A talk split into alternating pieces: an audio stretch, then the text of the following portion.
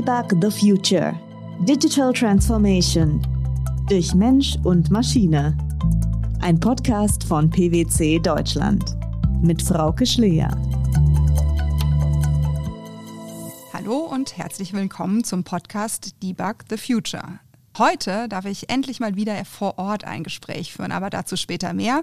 Ähm, kleines Recap zum letzten Mal. Äh, da habe ich mit Oliver Hampe gesprochen, Dr. Oliver Hampe. Und Oliver hat uns sehr eindrücklich von seiner Reise ähm, innerhalb von Osram mit dem Predictive Planning Projekt berichtet. Und positiv vor allem haben wir mitgenommen, dass äh, Oliver und äh, Osram das Ganze schon als Benchmarking nutzt, ähm, als Zweitmeinung, als objektive Zweitmeinung zur manuellen Planung ähm, um Forecasting und äh, so das Ganze auch schon produktiv eingesetzt wird. Das ist natürlich immer was Schönes, was wir äh, berichten können, auch teilen wollen, aber gleichzeitig hat Oliver auch, und da bin ich auch immer sehr dankbar für, ähm, ehrlich dargelegt, was auch für Hürden zu meistern gilt und wie Osram die auch genommen hat und was es vielleicht auch noch ähm, für Schritte zu gehen gibt. Das war letztes Mal und heute endlich mal wieder vor Ort ist äh, Dr. Pasis Dastani mein Gast. Pasis hat vor mehr als 20 Jahren sein eigenes Unternehmen gegründet ähm, mit einem Namen, der nicht schöner klingen könnte in meinen Ohren. The Predictive Analytics Company, also das Tani Consulting, The Predictive Analytics Company. Pasis ist CEO und schon lange in dem Bereich faktenbasierte Unternehmenssteuerung unterwegs, insbesondere im Bereich Vertrieb. Und ähm, war wahrscheinlich einer der ersten, wenn man das so sagen darf, die mit Forecasting as a Service angeboten haben, äh, da schon früh Unternehmen unterstützt haben.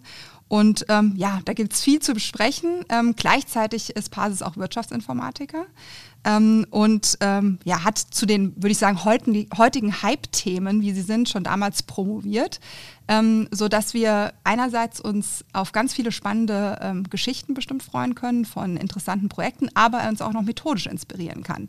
Also äh, Pasis, herzlich willkommen. Es freut mich sehr, dass du heute mein Gast bist. Vielen Dank, Frauke. Hallo. Äh, vielen Dank für die Einladung und ich freue mich sehr auf unser Gespräch. Lieber Pasis, ich habe es eben schon gesagt, endlich mal wieder ein Gespräch, äh, was wir gemeinsam und ich mit jemandem vor Ort führen darf. Wir sitzen heute im Tower 185 in Frankfurt, in dem PwC Tower. Und äh, für mich so ein bisschen die Frage, immer so ein bisschen reinzukommen ins Gespräch. Wie viel bist du derzeit unterwegs oder bist du viel zu Hause? Wie gestaltet sich dein Tag? Hm, ich muss dir ganz ehrlich gestehen, ich äh, freue mich sehr über den heutigen Tag, denn ähm, es ist einer der ganz, ganz wenigen persönlichen Termine, die ich wahrnehme. Also seit, äh, seit Ausbruch von äh, Covid bin ich im Grunde genommen ausschließlich ähm, online unterwegs. Ja. Das heißt also keine Kundentermine, sondern die, die verlaufen alle äh, übers Web und äh, über Konferenztools. Da müssen wir uns mit Podcasts behelfen. Ja, genau. genau, noch mehr Podcasts. Machen. Genau, genau. Aber nee, sehr schön, dass das klappt. Ähm, ich habe es eben schon gesagt, äh, The Predictive Analytics Company. Ich ähm, habe einen wirklich tollen Slogan auf eurer Seite gefunden, auf eurer Webseite. Den zitiere ich jetzt gerade mal. The term predictive analytics was unknown when we started using algorithms 20 years ago to look in the future. Ever since then, we have been able to inspire our customers. Erzähl uns ein bisschen, was macht ihr?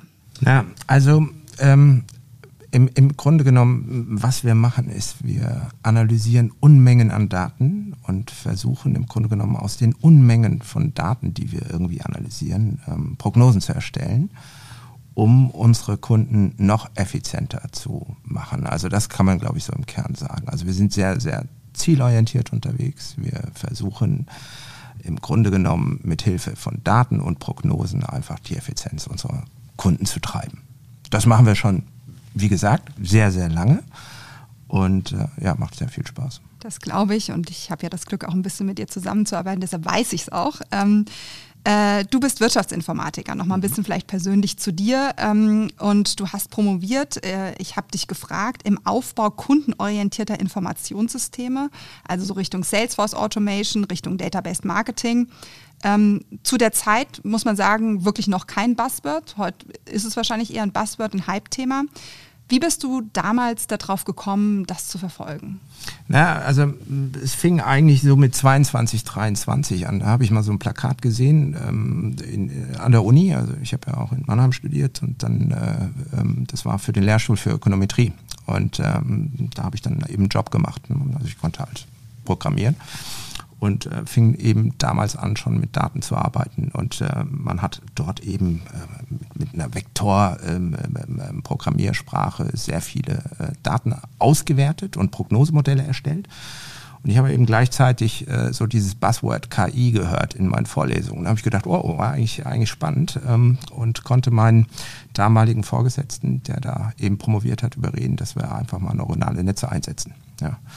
Und ähm, dann, äh, ja, wie soll ich sagen, ich fand das halt super cool. Ja. Also man, man hat da irgendwie programmiert und plötzlich auch Korrelationen festgestellt und plötzlich, also wirklich, äh, du, du hast einfach programmiert, ähm, nicht irgendwelche Tools, sondern du hast mit Null angefangen, ja, also quasi mit Line Zero, ja, und fingst dann an, irgendwas zu programmieren und hast dann Daten eingelesen.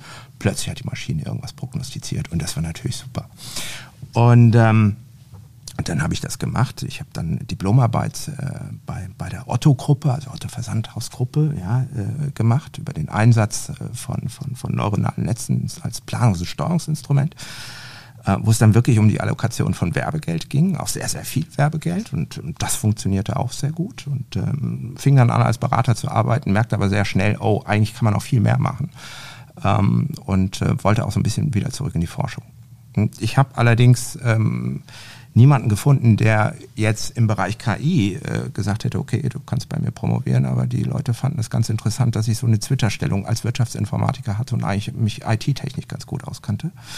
Und so hatte ich quasi das Thema bekommen, ähm, über Database Marketing und Computer-Added Selling, also Salesforce Automation zu, äh, zu promovieren und da tatsächlich um die Realisierung. Also welche Server, welche Betriebssysteme, welches Toolkit, und wie sind die eigentlich am effizientesten einzusetzen. Das hat mir aber hinterher sehr viel geholfen, weil äh, viele Dinge, die man eben erkennt und äh, müssen dann auch wirklich implementiert werden. Und das war im Grunde genommen auch das letzte Glied, um das Wissen, was man irgendwie aufbaut über die Analytics und über die Prediction, tatsächlich dann auch in betriebliche Prozesse umsetzen zu können. Das äh, klingt, klingt sehr, sehr spannend und, und, treibt dich ja auch heute noch an, wie ich weiß. Ähm, darf ich mal so ein bisschen fragen Richtung, du sagst Programmiersprache, in, in was hast du damals programmiert? Also sozusagen heute kennen wir alle R, kennen wir alle Python, was war das damals? Okay, das war Gauss und Gauss ist super spannend, weil es wirklich eine Vektorprogrammiersprache ist. Mhm. Ja, also du, du, du, du äh, bildest, du, du programmierst alles in in Vektoren. Du hast Matrix-Operationen. Ne? Und so eine Matrix-Operation war dann im Grunde genommen das Backpropagation-Modell, was wir damals entwickelt haben oder was ich damals programmiert habe. Ja. Mhm.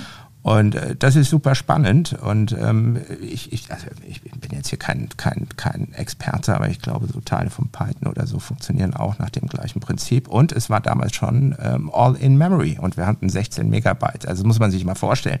Also wir haben neuronale Netze entwickelt, die nur im, im, im, im Speicher waren und mit Rechner, die hatten 16 Megabyte. Also man hat immer gelesen, äh, einen Step gemacht, dann wieder auf die Platte geschrieben und so weiter. Und äh, als ich dann angefangen habe, äh, beim Schwab, also während dieser Diplomarbeit dann neuronale Netze zu implementieren, ähm, da war es dann eben so, ich habe meine Software dann auf alle, also ich habe meine IT-Abteilung und habe dann nachts überall meine Software aufgespielt. Ja, das war okay, das durfte ich auch. Und ähm, habe dann eben rechnen lassen über Nacht, ja, und äh, bin dann bis zwölf oder ein Uhr geblieben, um alle Ergebnisse wieder zu sammeln, um dann am nächsten Tag wieder auswerten zu können, ja, und äh, mhm. äh, habe dann auch zwei, dreimal, glaube ich, da dort diese den Alarm ausgelöst, dann kam dann die Security und was ich dann noch machen würde und so. Super spannende Zeit, also es hat einen wirklich getrieben, weil es super spannend war, ja. Du hast irgendwie gerechnet, und am nächsten Tag hast du die Ergebnisse angeguckt, wow, ja, es funktioniert sogar. Ja, kann ich kann ich sehr sehr verstehen. Also ich kann mich auch noch an meine während meiner Promotion erinnern, äh, so dieses Programmieren, sich im Programmieren auch ein bisschen zu verlieren, zu vertiefen, völlig abzuschalten und dann äh, über Nacht rechnen lassen oder Sachen. Ich habe damals auch in meinem was Sachen weggeschickt auf irgendwelche Server ne, und dann am, am nächsten Tag kommst du hin und sagst, oh, Mist, schon wieder ein Bug, ne? irgendwas ist nicht durchgelaufen und dann wieder von vorne. Aber sehr schöne Zeit, kann ich total verstehen, dass du auch jetzt noch mit Begeisterung davon berichtest. Ja.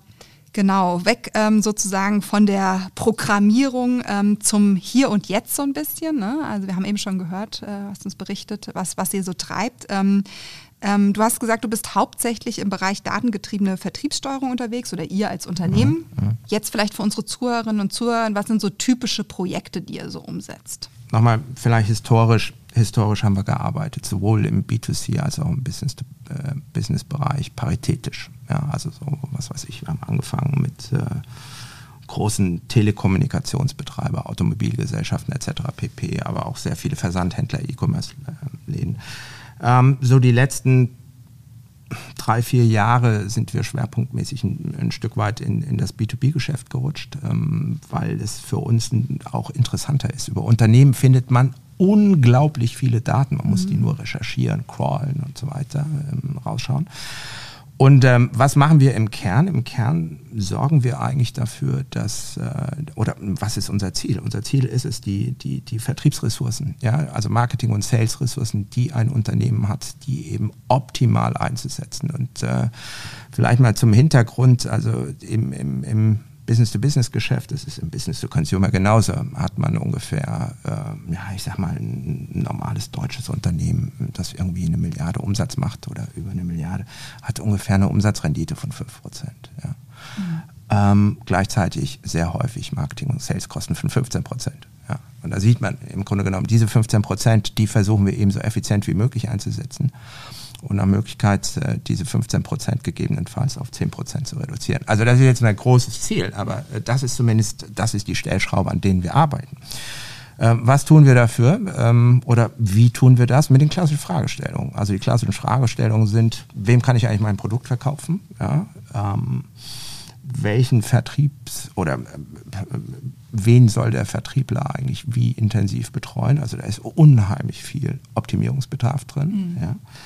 Ähm, welcher inaktive Kunde hat eigentlich das Potenzial, ein richtig toller Kunde zu werden? Also wo soll ich meinen mein, mein Vertrieb allokieren in dem Bereich?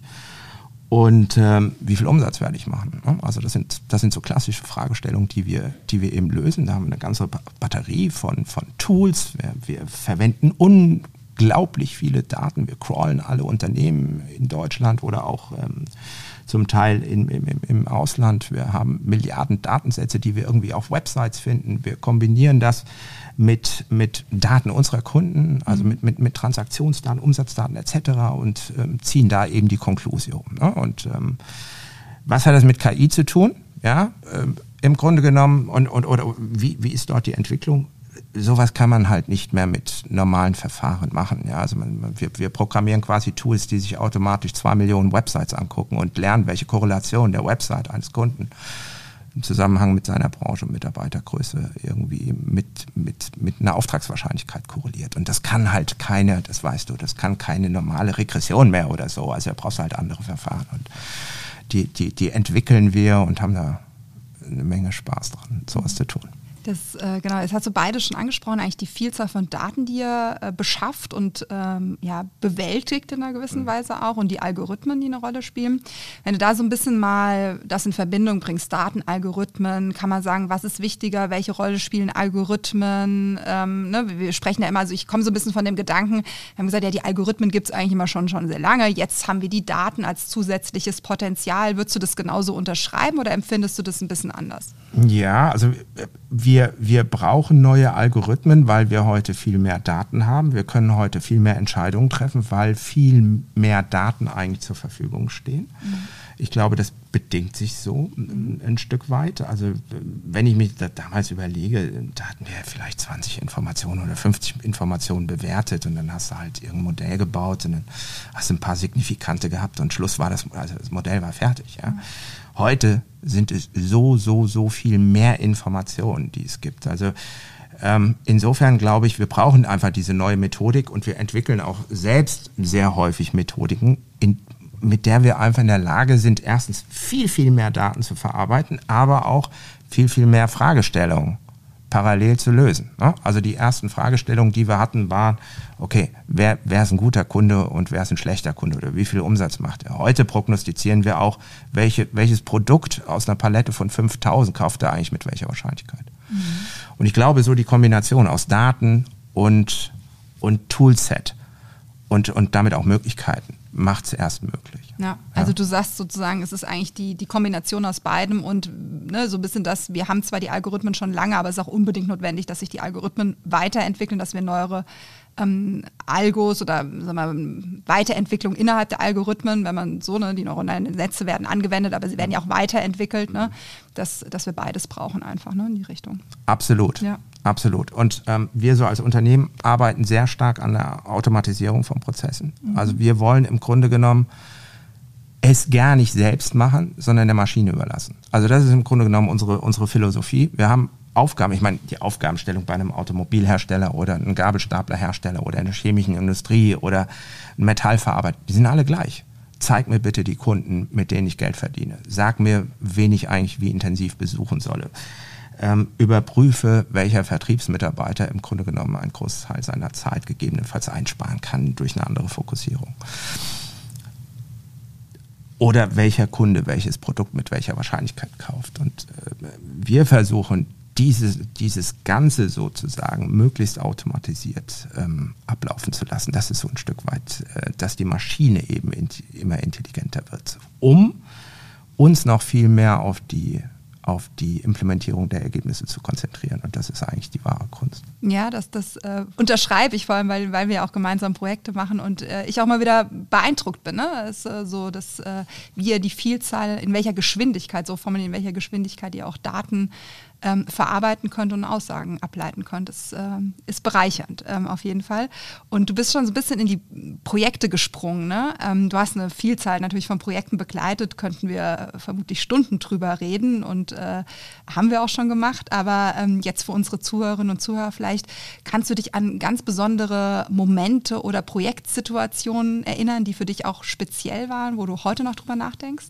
Ja, also das hört sich ja jetzt im ersten Schritt alles sehr theoretisch an. Und da kommen dann Formeln und ja, dann irgendwelche Korrelationen und so weiter. Aber ähm, ich meine, du kennst mich näher. Also mir geht es im Wesentlichen darum, irgendwie Erfolg im Sinne unserer Kunden aufzubauen. Das ist also für den Kunden mehr Umsatz oder mehr Ertrag oder effizienter zu sein. Und es ist ähm, zum Beispiel ein, ein großer deutsche Automobilhersteller beispielsweise. Da sind wir in eine Lead-Generierungskampagne gegangen. Ne? Man muss sich vorstellen, 50 Prozent der Sales ähm, von, von, von Fahrzeugen sind im Grunde genommen Unternehmenssales. Ne? Und dann haben wir da auch ein Profiling, die potenziellen äh, Kunden ermittelt und so weiter und so fort. Aber das ist jetzt nur rein exemplarisch. Ja? Und dann hast du, dann setzt du eine Kampagne auf. Also es ist ja nicht nur, dass du eine Prognose machst, sondern irgendwie müssen wir ja Interessenten generieren. Und diese Interessenten müssen ja irgendwann dann auch mal gewandelt werden. Ja? Und das ist dann immer sehr spannend. Ja? Also du, du, du, du schaust dir dann an und sagst, okay, das ist eigentlich unsere Top-Zielgruppe, die fangen wir jetzt mal an zu bearbeiten. Und dann gibst du die an irgendeine Agentur, die daraus Leads generiert. Ja, also sehr häufig dann über Telemarketing und so weiter. Dann guckst du dir plötzlich die ersten Quoten an. Ja, und das ist dann immer so, wow, okay, ja, wir haben jetzt hier 10 Prozent, ja, oder 15 Prozent. Sagen, wir haben Interesse. Das ist natürlich Wahnsinn, ja. Also, die Maschine hat irgendwas gelernt, du gibst es weiter, du hast dann irgendeine Agentur, die damit arbeitet und dann siehst du plötzlich, oh, wir können Interessenten generieren für 100 Euro. Oh, wow. Ja? Erfolg. Ja, das, das ist Erfolg, das mhm. ist Erfolg. Und dann wartest du, sechs Monate und guckst dir an, wie ist eigentlich die Wandlung von dem Interessenten zum Kunden. Und dann stellst du plötzlich fest, wow, wir haben ja zweistellige Conversion Rates. Ja? Mhm. Und das, das ist dann, also das sind immer so Momente, wo ich wirklich sage, wow, das ist toll. Ja, also das ist wirklich toll, weil du in dem Moment wirklich bewiesen hast, dass du mit Hilfe von Daten und Marketing- und Vertriebsprozessen mehr Umsatz generieren kannst. Und das, das, das haben wir in, in jedem Projekt. Wir haben Kunden, die arbeiten seit 18 Jahren mit so einer Methodik. Und wenn du dir heute anguckst, was haben wir vor fünf Jahren, vor zehn Jahren, in welche Maßnahme investiert und welchen Long-Term-Effekt haben wir ja daraus erzielen können. Das können wir sehr schön nachhalten. Das ist dann immer, das ist dann sehr befriedigend.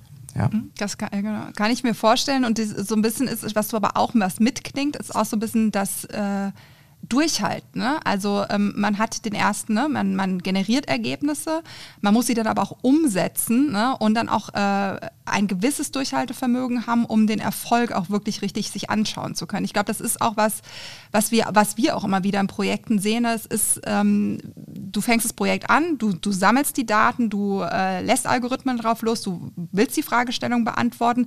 Den Erfolg, da braucht es auch ein gewisses Mom Moment, um der, dass der auch eintreten kann. Ne? Das ist sozusagen dieses, die Geduld äh, ist, spielt auch manchmal eine Rolle. Ne? Das ist eigentlich auch das, das Allerwichtigste. Also wir Ähm, vielleicht mal so, so ein kleiner Exkurs. Wir machen uns ja nicht überall Freunde mit unseren Prognosen. Also das, das muss man mal so sehen. Nicht? Also ich meine, das ist ja bei dir genauso. Also wenn, wenn, wenn ihr irgendwas prognostiziert, da gab es ja äh, eine ganze Reihe von Menschen äh, oder auch Maschinen im Hintergrund, äh, eure, eure Mandanten, ja, die das auch in der Vergangenheit gemacht haben. Nicht? Also das ist ja so. Nicht? Also es ist ja nicht, dass man da in ein Vakuum kommt.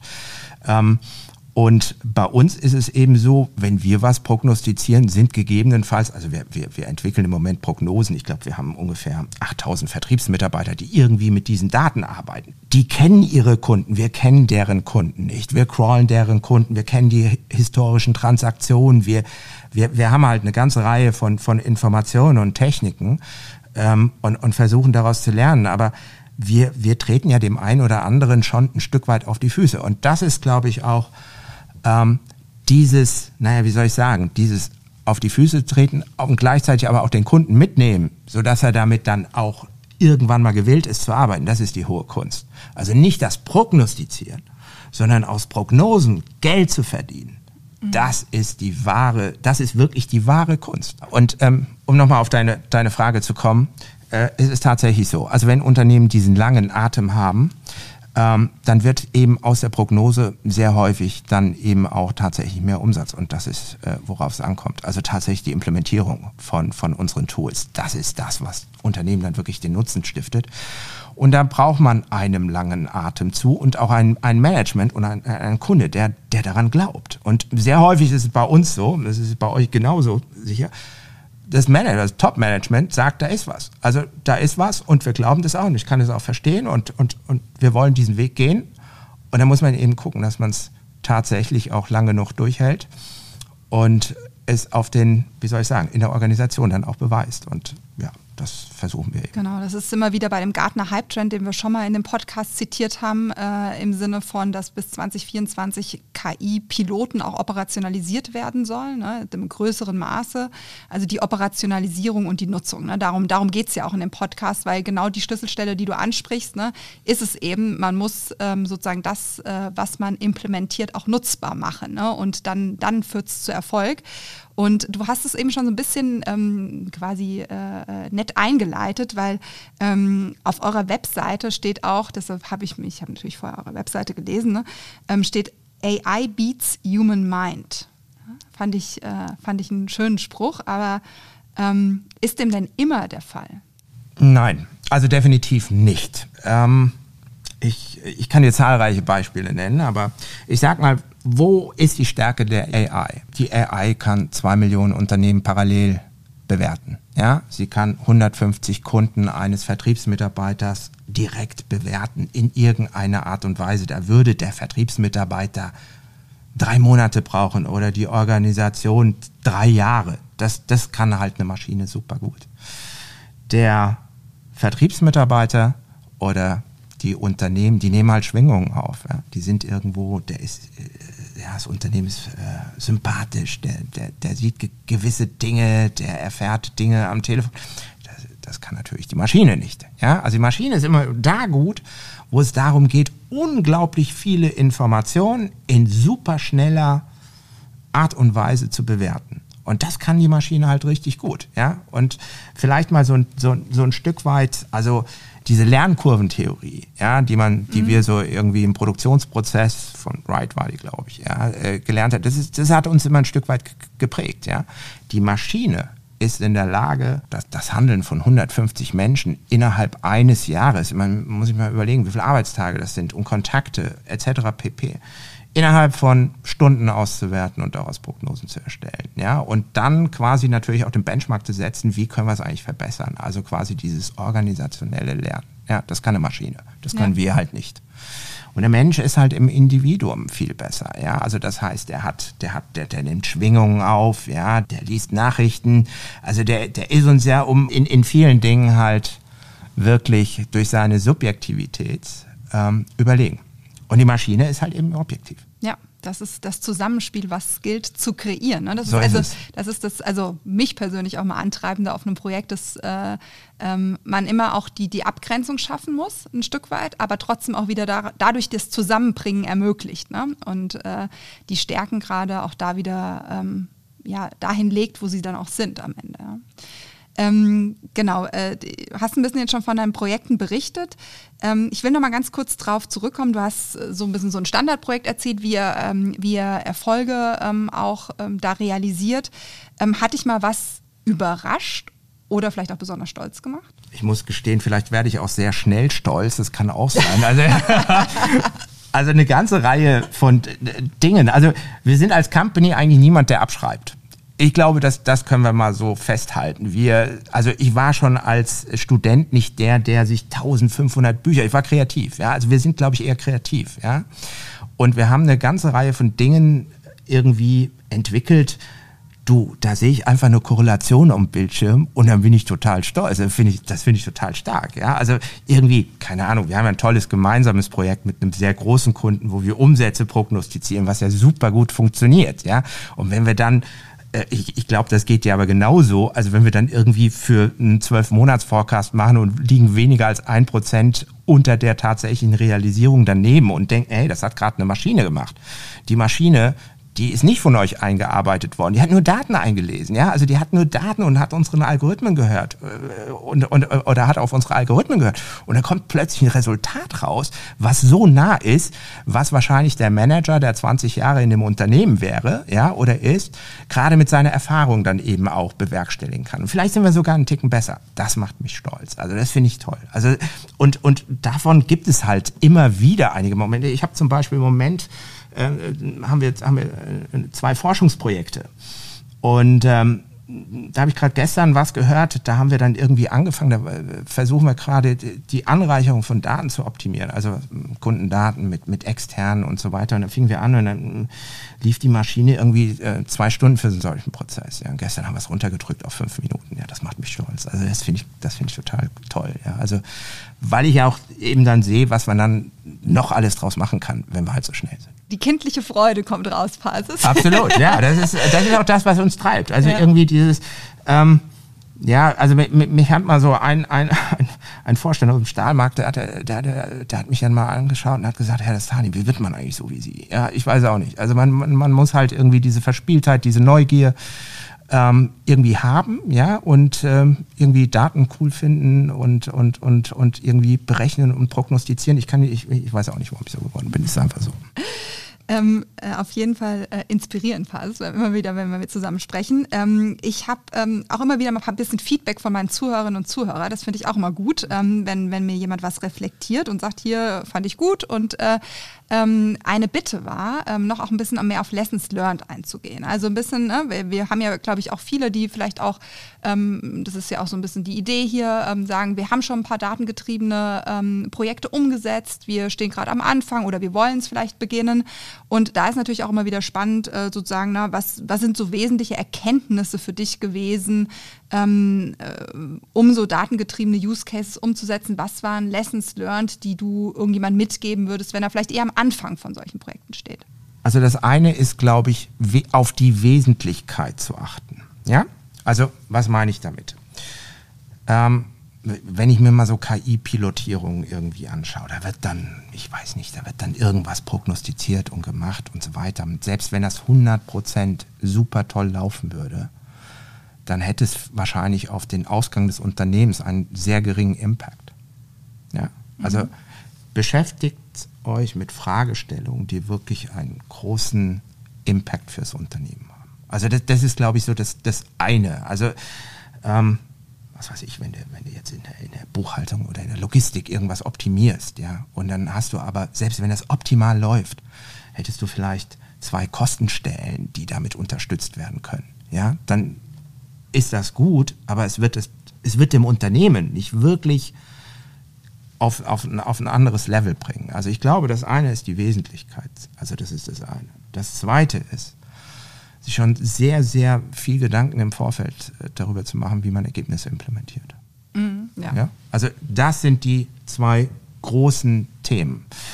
Ähm, ich, wenn du, wenn du magst, kann ich dir ein Beispiel geben. Ja. Ähm, Immer her damit. Wie du, wir haben ja während der Corona-Zeit ja, haben wir sehr stark untersucht, wie, hat, wie funktioniert eigentlich Vertrieb. weil du weißt, der Vertrieb ist nicht rausgefahren. Mhm. Die Umsätze waren zum Teil hervorragend, ja, je nachdem in welcher Branche, ließen sich auch gut prognostizieren, wie wir aus gemeinsamen Projekten wissen. Also es, es hat ja wunderbar funktioniert. Und wir haben dann ähm, verschiedene Unternehmen einfach mal Vertrieb untersucht. Das heißt, wir haben von Unternehmen tatsächlich Besuchsberichte bekommen der letzten Jahre. Also wir hatten eine Maschine gefüttert mit drei Millionen Besuchsberichte. Ne? Also welcher Kunde wurde wann wie besucht ja? und wie hat sich der Umsatz entwickelt. Und ähm, wir haben was daraus generiert, wir nennen es Visit Value Prediction. Ein Verfahren, das im Grunde genommen im Vorfeld schon sagt, wie effizient wird dein dein Vertriebsbesuch oder dein, deine Kontaktintensität sein. Ja? Und ähm, das ist ja das Wesentliche, was im Grunde genommen das Unternehmen mit, mit dem hohen Vertriebskostenanteil steuert. Und ähm, haben eben das für eine, über eine Handvoll Kunden gemacht, parallel. War total interessant. Im Grunde genommen war es eine Live-Studie. Ne? Also mit, mit verschiedenen Datensätzen, Unternehmen, Unternehmensstrukturen und hatten von allen dann auch das Backup bekommen. Und haben überall vergleichbare Ergebnisse gefunden. Und das war eigentlich schon das Erste. Egal, was du verkaufst, du hast immer sehr ähnliche Ergebnisse. Und zweitens, ähm, dieser Vertriebserfolg ist eigentlich sehr, sehr gut prognostizierbar. Das heißt also, wenn ein Vertriebler zu einem Kunden herausfällt, können wir eigentlich im Vorfeld sehr gut sagen, wie groß die Wahrscheinlichkeit, dass du wirklich einen Auftrag bekommst und wie hoch wird der Auftrag sein. Das Wesentliche aber, und das zum Thema Lesson Learned, das zu prognostizieren, war einfach. Das jetzt tatsächlich auf die Straße zu bringen und dem Vertriebler zu sagen, diese 20 Prozent oder 30 Prozent der Besuche, die kannst du dir eigentlich ohne nennenswerte Umsatzverluste sparen und akquiriere dafür lieber oder reaktiviere Kunden und ich zeige dir auch welche. Das ist wirklich schwierig. Mhm. Und diesen Prozess, was mache ich eigentlich mit den Ergebnissen hinterher? Also daran sollte man sich, äh, sollte man sehr, sehr früh denken. Und das muss man sehr früh auch versuchen zu pilotieren. Und ähm, da macht es auch nichts, ob die Prognose nur mittelgut ist oder, oder exzellent, sondern wirklich diesen Prozess der Implementierung, den sollte man von Anfang an im Grunde genommen beachten. Ja, und da bringt mich zu meiner nächsten Frage, weil ich das natürlich auch ähnlich erlebe. Ähm, welche Stakeholder sind denn aus deiner Sicht ähm, am wichtigsten, um gerade diesen Sprung zu schaffen? Ne? Also gerade zu sagen, hey, wir haben hier was, was ganz gut ist, ähm, ihr müsst es aber auch nutzen. Ne? Also wen, wen brauchst du dafür? Also du brauchst zweierlei. Erstens, klar, die Stakeholder. Es muss auf dem C-Level sein. Es geht gar nicht anders. Ja. Es geht nicht anders. Also alles andere, ja, und Frauke, also ich glaube, eins können wir unterschreiben.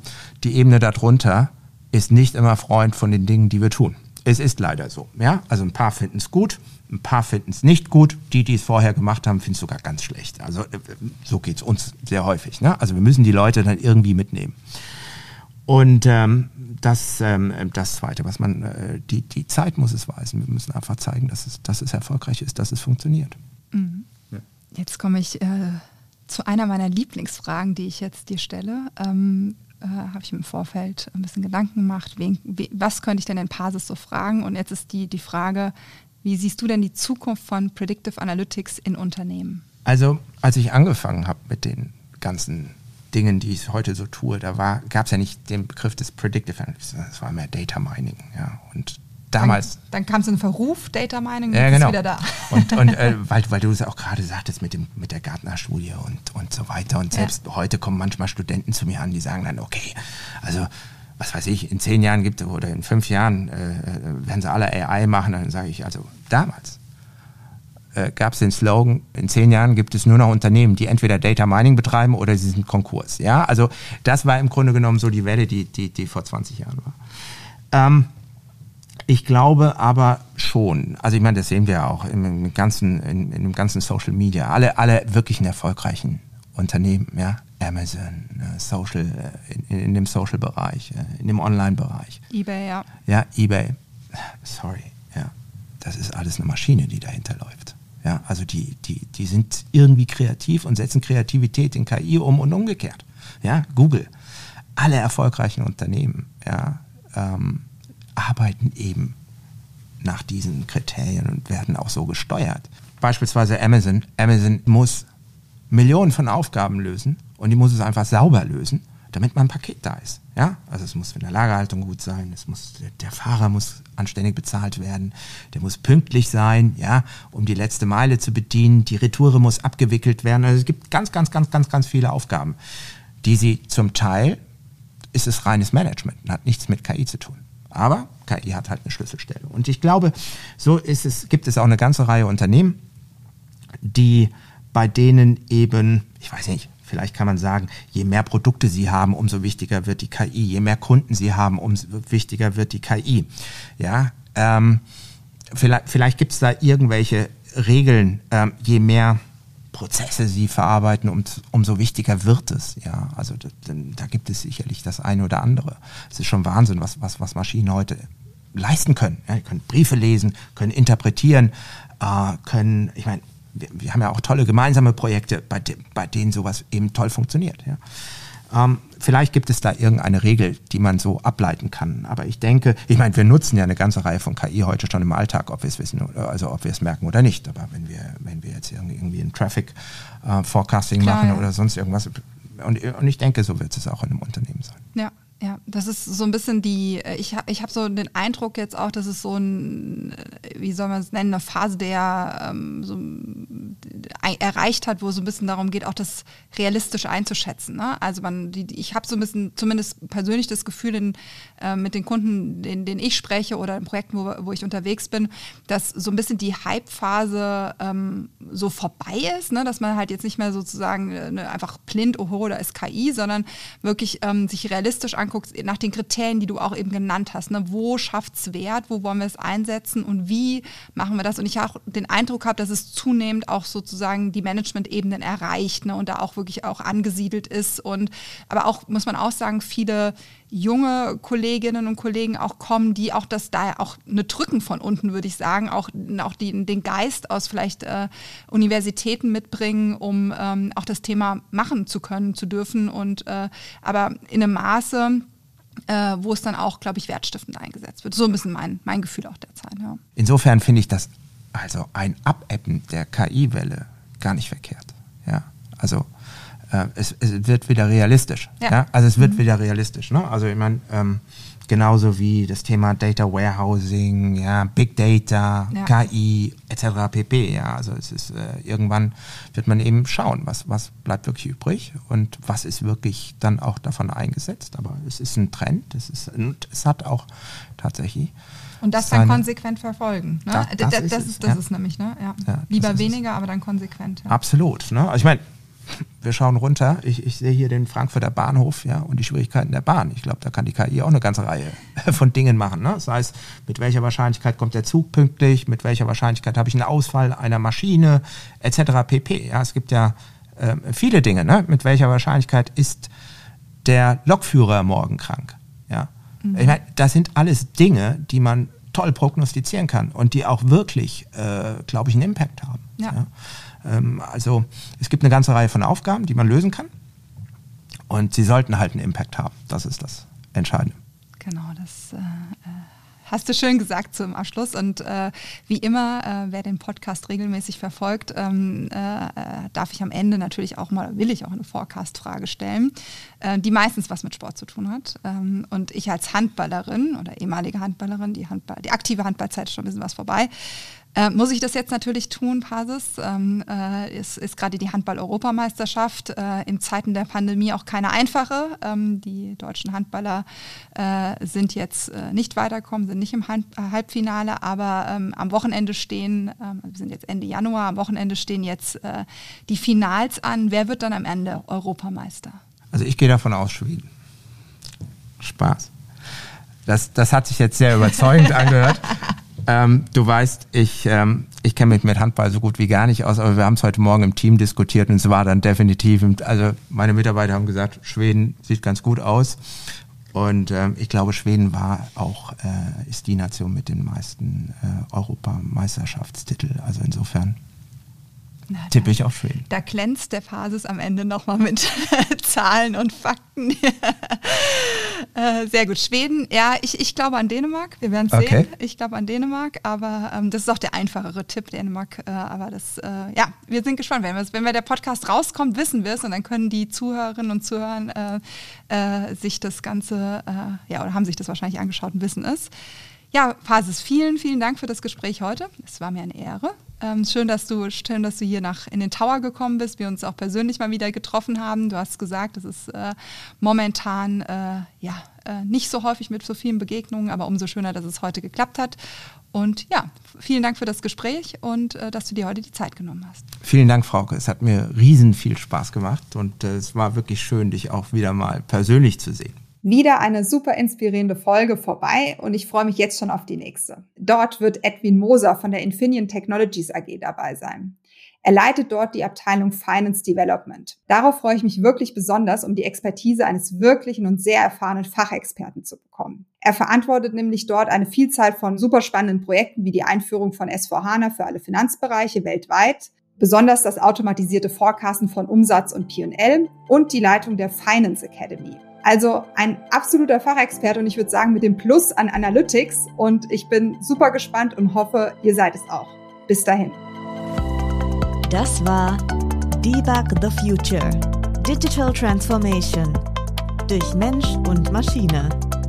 Ein Podcast von PwC Deutschland.